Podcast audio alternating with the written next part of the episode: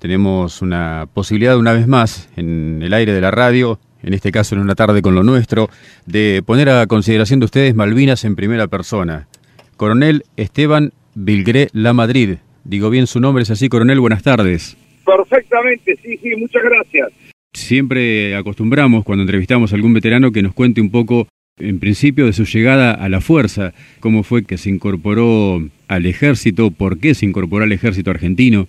Bueno, yo, este, como dice la propaganda recién de la radio, soy del sur del Salado. Yo soy de los Pagos de Dolores. Sí. Y un poco respondo a lo que se llaman las vocaciones. Yo familiares cercanos militares no tenía, vivía en Dolores, eh, así que mi vida era, viste, como todo chico de pueblo y de campo, circunscripta a mi universo, y sin embargo de chiquito yo jugaba con soldaditos, me gustaba leer mucho y leía libros de historia, o los libros de cuentos siempre eran sobre soldados y sobre caballeros y sobre guerreros, y esa era un poco mi, mi, mi vida de chico, ¿no? ¿Y a qué edad toma la decisión de ingresar al Colegio Militar de la Nación?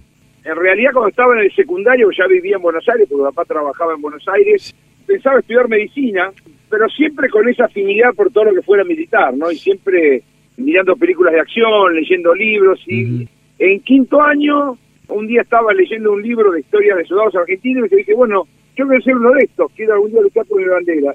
Y bueno, avisé en mi casa que iba a venir al colegio militar, que se sorprendieron, y bueno, Así fue que en el año 78 ingresé al colegio militar y en el 82, siendo cadete de cuarto año, tuve el honor de que la nación me distinga vistiendo su uniforme, el uniforme de San Martín, e ir a defender la bandera de Belgrano en las Islas Malvinas, ¿no?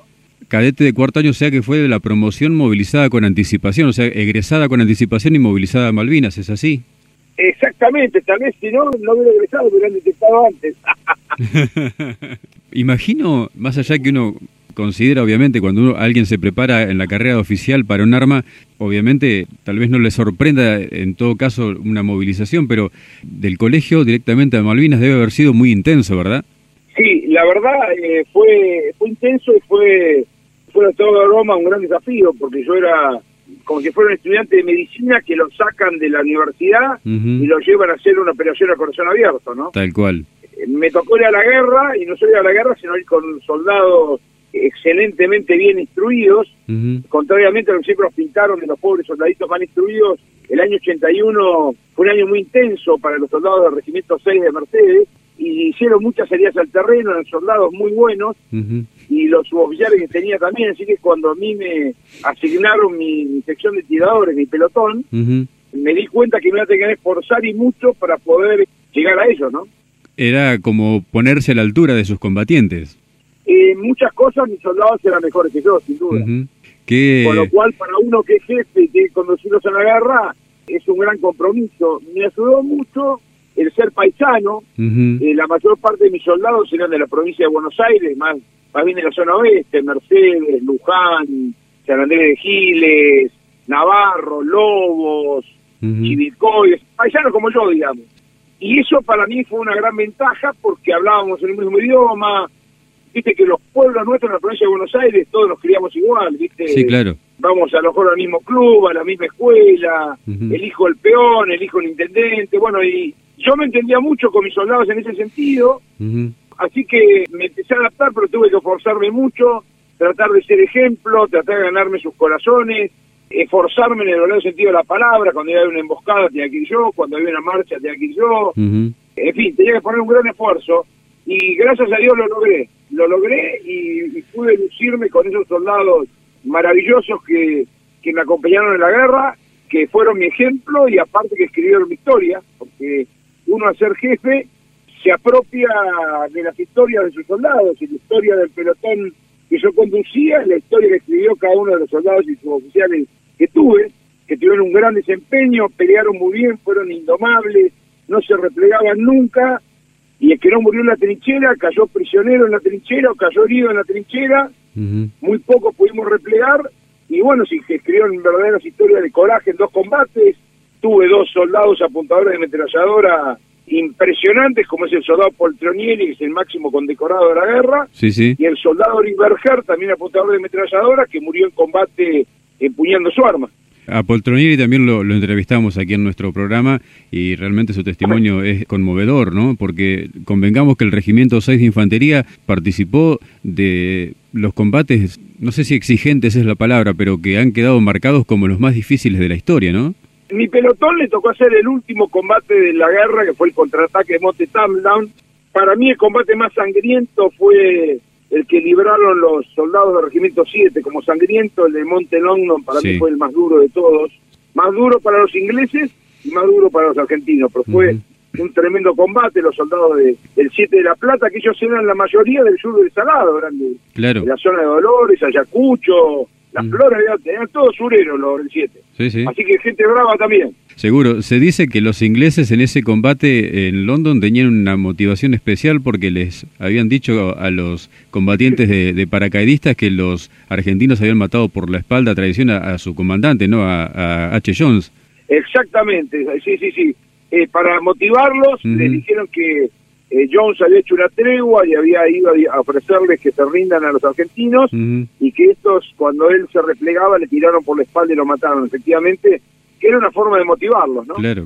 Eh, Pero bueno, los soldados argentinos respondieron con gran valor y coraje. Totalmente. Eh, los ingleses dejaron casi 40 muertos y un montón de heridos en ese combate y ellos habían atacado en un sector donde había menos de una compañía, así que había habría unos 100 hombres, 120 hombres, contra un batallón completo de paracaidistas, más otro batallón de reserva, y les dieron una tremenda, enorme pelea, a tal punto que en un momento determinado, cuando los británicos se encuentran clavados en la subida del cerro, el jefe de regimiento del batallón de paracaidistas eh, le dice al comandante de brigada, al general Thompson, que prepare un relevo porque él escuchaba los gritos de sus soldados y los veía cómo caían alcanzados por la artillería o por las balas de los soldados de las trincheras argentinas y bueno, en ese momento un suboficial, un joven cabo McKay, del regimiento de paracaidistas, le dice a sus compañeros que si se quedan ahí los va a matar la artillería, si repliegan van a recibir un tiro en la espalda, que lo mejor que pueden hacer es tratar de atacar a esa ametralladora de la sección del subteniente Baldini que los tenía clavados. Sí.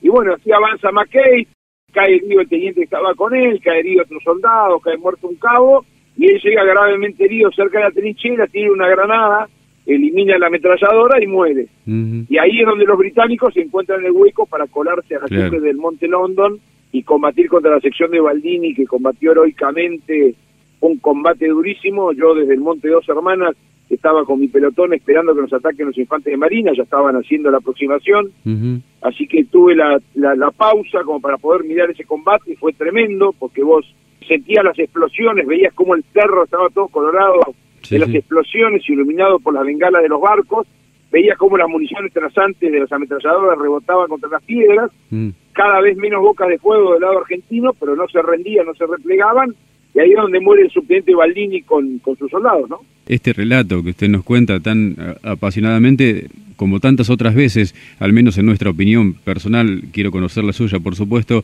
eh, da por tierra con esa frase tan desgraciada que es los chicos de la guerra, ¿no? No, sin duda, mira, desafortunadamente eh, la posguerra acá fue sangrienta con los combatientes. Sí. La década del 80 fue una década muy complicada en lo político y los quienes éramos combatientes de la guerra, no es combatientes sino combatientes de la guerra, sí. nos vimos envueltos en esa campaña desmalvinizadora, daba lo mismo haber estado torturando, desapareciendo gente en el 70, que nosotros éramos chicos, que haber estado en Malvinas, era todo lo mismo y bueno, y esa campaña de desprestigio hacía que se desprestigiaran nuestros propios guerreros que habían provocado a los ingleses la mayor cantidad de bajas por día de combate de su historia, mm. soldados argentinos, y acá se los mostraba como unos pobres chicos que, que iban a la guerra porque tenían miedo y los habían obligado, cuando en realidad cada combatiente, cada guerrero de Malvinas fue a la guerra porque se lo pidió la patria, todos fueron voluntarios. En los cuarteles había sonado que querían subirse a los camiones para poder ir a la guerra y no pudieron porque alguien tenía que quedarse a cuidarlos y fue muy justo eso de tratarlo de chicos de la guerra y hacer unas películas miserables donde nos mostraban como miedosos, fue muy justo, pero también fue terriblemente doloroso para los corazones y para las almas de nuestros guerreros, y muchos soldados desarrollaron patologías psiquiátricas, no en la guerra, sino en la posguerra, producto del abandono y del maltrato. Seguro. Con la intensidad que tuvo de participación el Regimiento 6 de Infantería y con estos relatos que usted nos está contando y obviamente dándonos cuenta que enmarcados en, en medio de una guerra uno eh, sabe que la muerte la tiene cerca en todo momento. ¿En algún momento en especial sintió usted, acá se termina mi historia? Sí, no fue durante los combates. ¿eh? Eh, en los combates, el instinto de supervivencia, la adrenalina, la responsabilidad, el pensar en cuidar a mis soldados, en pensar cómo hacerle daño al enemigo, parece que uno no piense mucho en eso, pero sí hubo un día a principios de junio, perdón, a fines de mayo, que me ordenaron alistar una fracción para ir a un monte llamado Monte Simón, y la orden me dijo un equipo de radio, raciones de combate para dos días, me llevaban helicóptero, me dejaban en ese monte que quedaba entre San Carlos y Tirinlet, estaban marchando los británicos hacia Puerto Argentino, y la orden que me habían dado era que cuando los vieran los ingleses dieran la alerta. Obviamente cuando te mandan con una radio, te tiran a 80 kilómetros y nadie te explica cómo volvés es porque te dan por muerto, ¿no? Con lo cual yo ahí eh, pensé realmente que iba a morir, que eh, sí que elegí los mejores soldados, en esa patrulla no lo llevé a Poltonier, elegí a Oliver para que me acompañe con su ametralladora. Y ahí hay una anécdota que es mitad graciosa y mitad enseñanza, porque yo estaba tan seguro que iba a morir que le escribí una carta a mis padres y tenía una cámara Kodak Pocket, esas chiquitas que había de 36 fotos. Sí y saqué una foto, dos fotos, una foto cambiándome y otra foto ya vestido de combate a punto de subir al helicóptero, en el cual eh, era para mi madre, yo me pinté un bigote, yo era lampiño, no me afectaba todavía, fíjate qué tierno que era, sí. pobre mis soldados, y yo decía, bueno, si mamá va a reconocer mi cuerpo, que por lo menos lo vea mugriento y doloroso, así que bueno, antes de subir al helicóptero me higienicé, me lavé, me higienicé lo que pude, me pinté esos bigotes, y le pedí al soldado de Isuro, que era mi radiooperador, si me podía sacar una foto. Y el resto de la patrulla, acá me miraban y decían, o el subteniente se volvió loco, no podía que esté jodiendo y riéndose, cuando estamos yendo a la nada. Claro. Entonces todos mis soldados empezaron a reír también. Y esta fue una enseñanza para mí, cómo el optimismo a veces también empuja. Un jefe tiene que mostrarse optimista, mostrarse seguro, porque mis soldados, en vez de ir con miedo al helicóptero, iban riéndose de mí, porque yo les contaba por qué me había sacado la foto y demás, y se iban matando de risa y en realidad estábamos yendo en un helicóptero que nos llevaba a la muerte. Seguro. Esa misión, bueno, finalmente cuando estábamos en el helicóptero se abortó, nos hicieron regresar a las posiciones. Ese mismo día, en esos mismos helicópteros subieron los comandos, los llevaron a Monte Simón, pasaron dos días terribles y al día siguiente tuvieron el combate de Top Malo House, uh, tremendo. en la cual se enfrentaron a las fuerzas especiales británicas, que les costó durísimo y perdieron el combate. Así que imagínate este, este humilde subteniente y casi cadete de cuarto año con sus soldados la paliza que nos hubieran metido, ¿no? En esos momentos, o pensándolo después en el tiempo, con el, con el diario del otro día, ¿cómo ve la capacitación recibida, en su caso, en el Colegio Militar de la Nación, para, digamos, la práctica directamente en guerra? ¿Cómo la sintió? ¿Se sintió realmente capacitado en el balance, el después, no? Sí, sí, sí, sí, totalmente. Yo la verdad que, inclusive en el último combate, cuando me tocó tirar una granada de fusil hacia el sector donde estaba el jefe británico conduciendo el ataque. Yo ya había hecho esa instrucción, había hecho bastante instrucción de táctica en el Colegio Militar ese año anterior, en tercer año, en cuarto año hemos hecho mucha instrucción y la verdad que había practicado mucho lo que era operaciones defensivas y acción retardante y fue lo que hicimos en Malvinas. Eh, operaciones defensivas, ataques pequeños que se utilizan como dinámica en la defensa y esas cosas las habíamos practicado y las había estudiado. Y lo bueno de eso es que mis soldados también lo sabían, porque la realidad no ve las películas que que el jefe llega a todos lados. Y en el combate el jefe llega a los que están al lado de él nomás. Claro. Y a 10 metros de derecha e izquierda. El resto de los soldados y los soldados no lo ven al jefe. O sea que es gente que ejerce su propio liderazgo sobre sí mismo y sobre su arma y combate con el alma y con el corazón.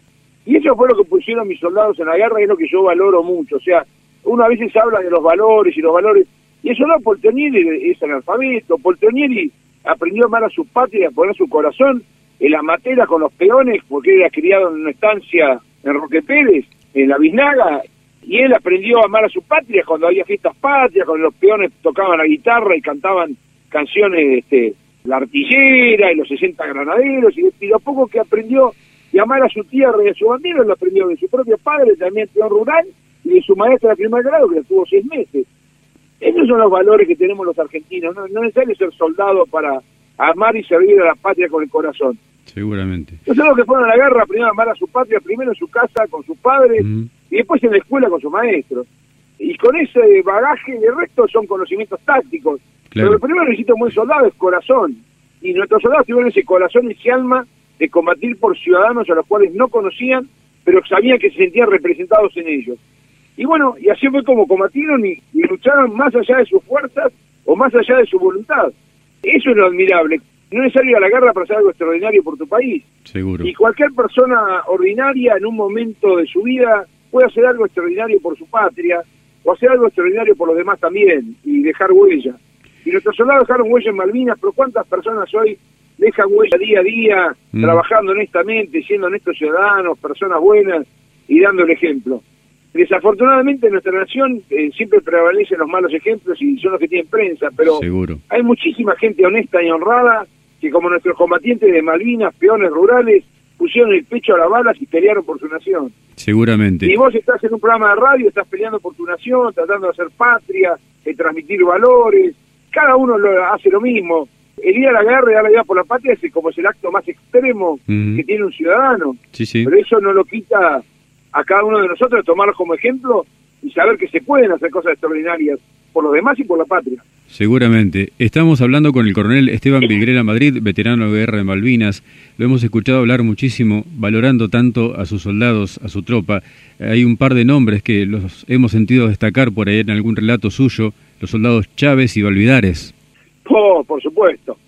Mira, Chávez de Lobos, Valvidares de Chivil, nacido en Chivilcoy, que vivía en Mercedes, dos tipos sensacionales. Mira, cuando terminó el combate de Monte Cambreon, eh, yo venía bajando del monte, 13 hombres nomás bajamos el cerro, eh, de los 47 que éramos, y en un momento dado el soldado Adorno, que es de General Rodríguez, paisano también, hoy portero en una escuela, Adorno venía herido en el brazo y en la pierna. Y Valvidares, que podía haberse retirado más rápido, lo cargó en los hombros y lo bajó al cerro, unos casi un kilómetro cargándolo en el hombro, para que pueda caminar, lo entregó en el puesto socorro de los infantes de Marina, casi entrando en el pueblo, y en vez de quedarse en un lugar que estaba salvo, Valdiares volvió donde estaba yo, que era en la base del monte Tambleon, mm. que en ese momento ya era de día, el 14 de junio, estábamos tirando sobre el monte Warler Ridge. Y él volvió, no me dijo nada, y se acercó con Chávez, ya nos quedaba muy poca munición, ya hemos combatido la noche anterior, y nos quedaba poca munición, y Chávez me pide que le, que le dé, se quedado sin munición. Y yo digo, mirá, Chávez, a mí me queda medio cargado, bien pedo te lo doy. este, me dice, bueno, entonces deme la pistola y si me tengo que morir me llevo un Sony conmigo, un Sony como le decíamos a los ingleses, ¿no? Sí. Y bueno, ahí le di mi pistola a Chávez, le dije, bueno, cuando lleguemos a Puerto Argentino me la devolvés, para que no me cobren el cargo, le digo, y Bardier estaba al lado callado. Bueno, y en ese momento viene una ráfaga de artillería, así que nos, nos desplazamos, y en ese desplazamiento justo nos tiraban con ametralladora desde el monte Tamblion y desde el monte Warner Ridge, que queda justo en la entrada a Puerto Argentino. Yo me tiro a cuerpo a tierra y cuando me levanto me dice un soldado, mi subteniente, mi subteniente, le dio una llave de que corrían estaban ellos, que estaban acostados del camino, los dos estaban muertos ya, murieron en el acto, a uno le pegó el tiro en el cuello, así que murió instantáneamente, otro en el pecho, así que bueno, los corrí del, del, de, de, de, ritio que había, a Valvidares lo metía dentro de una trinchera, clavé el fusil ahí en el piso, le puse un casco para que sepan que había un muerto, y Chávez lo, lo tapé con una chapa. Y bueno, todo eso en medio del tiro de artillería, la ráfaga de ametralladora, y seguimos el repliegue al pueblo. Así que después de la rendición, lo primero que yo pedí fue que fueran a buscar mis caídos. Los británicos, demostrando ser soldados profesionales, los recogieron, les rindieron honores, los enterraron en el cementerio temporario en Puerto Argentino. Yo conozco el nombre de los soldados que enterraron a mis soldados, que ellos voluntariamente cavaron los, pozos para enterrarlos. este, así que tuvieron no solo digna sepultura, sino que tuvieron un corneta británico rindiéndoles honores al valor y al coraje demostrado en ese combate. En ese combate el soldado Oliverger del talar de Pacheco de Tigre muere cuidando sus ametralladores cuando le pega la ráfaga británica. Oliverger aún mientras estaba muriendo no soltaba su ametralladora de la culata. Ahí muere el Mingo Rodríguez, domador de Roque Pérez, también tirándole a los Johnny, como decía él, combatiendo heroicamente, muere el negro Bordón, muere Waltercito Becerra, y todos mueren mirando al enemigo de frente, los escoceses no podían creer que una pequeña fracción detenía casi un batallón completo. Cuando muere Oliver Herr, queda Poltronieri como única base de fuego mía, la única ametralladora que me quedaba, y Poltronieri siguió tirando un buen rato. Fue un duro combate, un lindo combate de guerreros contra guerreros, y eso nos hizo hermanos de la guerra y de la turba y del viento para toda la vida. fueron los momentos finales de los combates. ¿Cómo fue la entrada de su fracción a Puerto Argentino, coronel?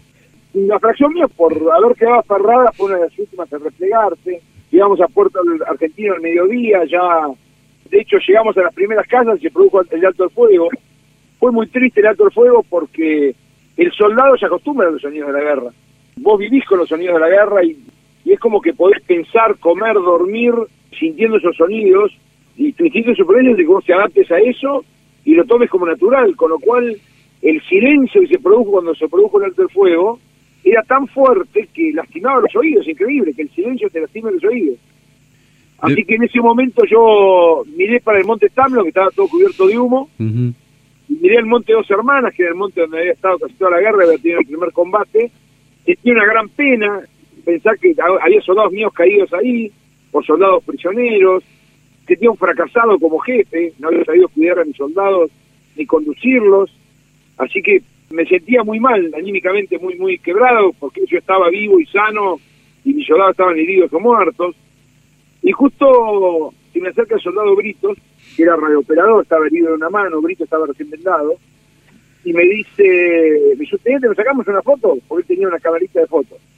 Y yo dije, mira, Brito, de foto de que acabamos de perder la guerra, murieron compañeros, fracasamos, ¿de qué foto de qué?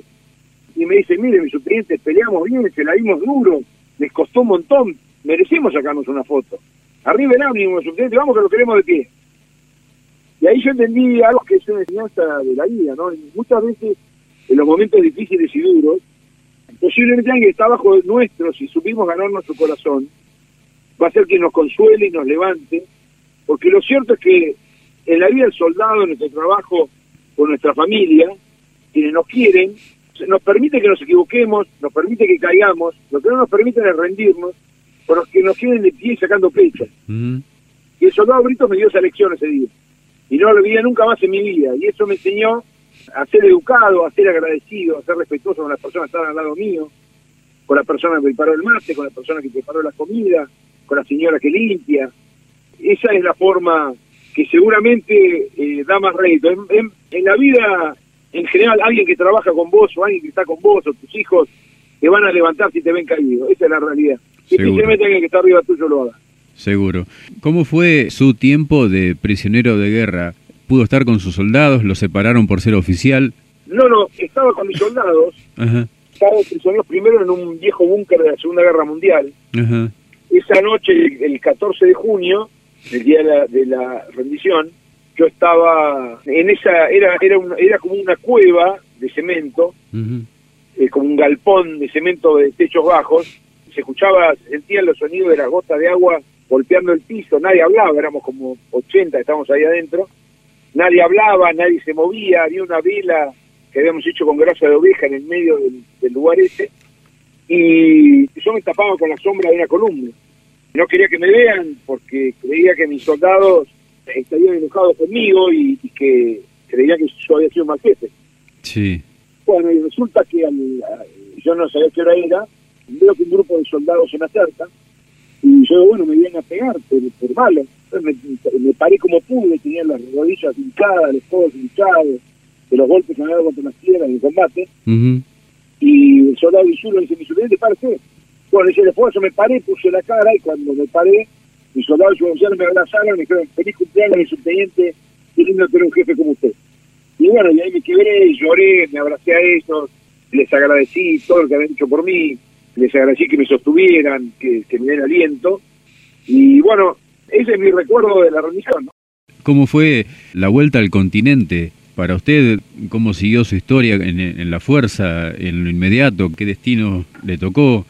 Bueno, mira, yo cuando volvimos de Malvinas, como todos saben, volvimos por la puerta de atrás. Sí. Me propuse que que ir a la guerra de nuevo, iba a ir con los soldados más entrenados posible y hacer que quienes mueran por su patria sean los soldados británicos y no los míos. Así que acometí mis años jóvenes con mucho entrenamiento, con mucho vigor, enamorado de mi profesión, enamorado de mi uniforme, enamorado de mi bandera. Y mi nación cumplió con lo que yo imaginaba, porque me tocó estar desafortunadamente en un hecho muy triste que fue un ataque al regimiento al regimiento de la Tablada en el año 89 en pleno gobierno de Alfonsín, un grupo terrorista. Sí. lo recuerdo. Me tocó estar allí conduciendo a mis soldados al regimiento de Patricios. Después la vida militar me llevó a estar en la ex Yugoslavia, en la guerra de los Balcanes, vistiendo el uniforme de mi patria, con mi bandera argentina en el hombro izquierdo y con la boina celeste de Naciones Unidas. Después la patria también me llevó a Irak, también con tropas de paz de Naciones Unidas. Estuve en Irak en la época de Saddam Hussein, en el 2001, cuando fue la ofensiva sobre Bagdad. Mm. Siempre vistiendo mi uniforme y tratando de ahorrarlo, pero sobre todo tratando de tener los mejores soldados que se pueden tener, porque tener los mejores soldados y mejor entrenados es la mejor forma de garantizarles la vida, ¿no? Seguro. Darle las herramientas para que se puedan defender, es como el domador, ¿viste? Vos de chiquito necesitas a montar el caballo más chúcaro, y cuando le llega el más chúcaro, si montó varios que no eran tanto, pero, pero eran chúcaros también, cuando le llega el chúcaro no es tan difícil, en el combate es lo mismo. Vos tanto entrenás, entrenás, entrenás, que cuando llegan los momentos duros y difíciles, estás tan bien entrenado que te sale natural. Tal cual. Así que yo soy, ya me estoy diciendo del ejército con 41 años de servicio y la verdad estoy muy orgulloso de haber tenido el honor de vestir el uniforme de mi patria, de haber podido ir a la guerra con esos soldados, como te dije al principio, todo lo que escribió en mi historia. Así que le agradezco mucho a, tu oyente porque cada vez que me toca poder hablar de ellos y contar sus, dar sus nombres y contar cómo combatieron es una forma de a los muertos traerlos a la vida porque nadie muere, como dice el dicho, nadie muere cuando muere, sino cuando sus camaradas y sus patria lo, lo, olvida. Y bueno, contar sus historias y mencionar sus nombres es una forma de traerlos a la vida. Así que eh, agradecido a esta oyente si, si logré llevarla a esos lugares, a esos combates y esos cerros donde se combatió tan duramente, que nuestros soldados combatieron con honor por nuestra patria eh, una veces mira la película 300, ¿viste? La, de los espartanos. Sí. Y los 300 espartanos son una leyenda. La realidad es esa, son una leyenda los espartanos, no no existieron en la realidad. Si bien defendieron las termópilas y demás, pero no fue este combate. Y sin embargo en Malvinas nosotros tuvimos 300 espartanos en cada cerro de Malvinas que se quedaron sabiendo que el combate estaba perdido, lo pelearon igual, lo combatieron duramente y algunos murieron en la posición. Yo que como te contaba recién estuve en muchas guerras y aparte hice la maestría en historia, me gusta la historia militar, en pocas guerras el soldado ve el combate perdido y combate igual. En general el soldado combate cuando tiene alguna posibilidad de éxito. En Malvinas, en cada cerro el soldado sabía que el refuerzo no iba a llegar y combatió lo mismo y los esperó lo mismo. Eso es admirable. Eso es un ejemplo y, nos debe servir a los argentinos no para honrar la guerra ni honrar la muerte, porque eso no se debe, sino para honrar los valores que tenemos los ciudadanos, los valores que nos exige nuestra patria. Eso es lo, importante, ¿no? Sin lugar a dudas. ¿Tuvo la oportunidad de regresar al, archipiélago después de la guerra, coronel? Sí. Fui en 2013 con un grupo de veteranos y fui el año pasado, en diciembre.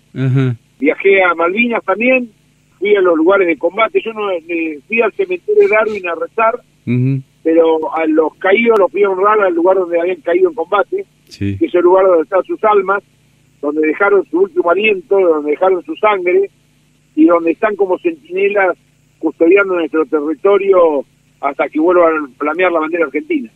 Nos llegan un par de mensajes más desde Ranchos. Dale mis felicitaciones por lo hecho en Malvinas, nos dice Rubén. Y otro mensaje que quiero destacar muy especialmente, que bien explica cada momento vivido. Nos dice Juan Carlos Rubiera, que es de Saladillo y que es sobreviviente del crucero General Belgrano, coronel. Un honor, un honor. Los camaradas de General Belgrano, él lo podrá contar mejor que yo. Fue terrible porque algunos camaradas quedaron en los lugares de más abajo del barco, muchos murieron, no tuvieron oportunidad de salir los que lograron salir con sus heridas y se encontraron con que el mar les hacía de enemigo o quería más cuerpos y almas argentinas para que flamee más que nunca la celeste y blanca. La tormenta hacía que los botes salvavidas se alejaran y se acercaran y fueran a la lotería poder subirse. Y después otra dura exigencia de los camaradas de Belgrano fue que después de eso, mojados, con frío y adentro de los botes, las condiciones climáticas y la cercanía de los buques británicos hicieron que costara sacarlo del mar y sufrieran el frío y algunos muriesen por la hipotermia. Así que mi respeto al camarada, al camarada del crucero General Belgrano, mi respeto y, mi orgullo de ser hermano de la guerra. Coronel Esteban Vilgrela Madrid, de Dolores, provincia de Buenos Aires, vecino nuestro aquí de Las Flores. Para nosotros es un placer enorme haber tenido la posibilidad de charlar con usted. Un agradecimiento muy especial, muy especial, porque bueno, andaba con algunas cuestiones personales de por medio y se hizo el rato para atendernos por la claridad de sus conceptos y por la valoración de su tropa especialmente. Muchísimas gracias. Muchísimas gracias a ustedes, un honor que me hayan llamado, un honor hablar con gente de mis pagos sureros. No puedo olvidar que cuando yo vivía en Dolores, recibía la repetidora de las flores, que el único canal de televisión que veíamos era Canal 2. Exacto. Gracias a ustedes y a todos los camaradas ya que esos pagos, al de Saladillo, y a los que han llamado y a los que han escuchado, muchísimas gracias, un honor y siempre a disposición de ustedes. Un gran abrazo, coronel, muchas gracias. Un abrazo grande y gracias por hacer patria desde el micrófono. ¿eh?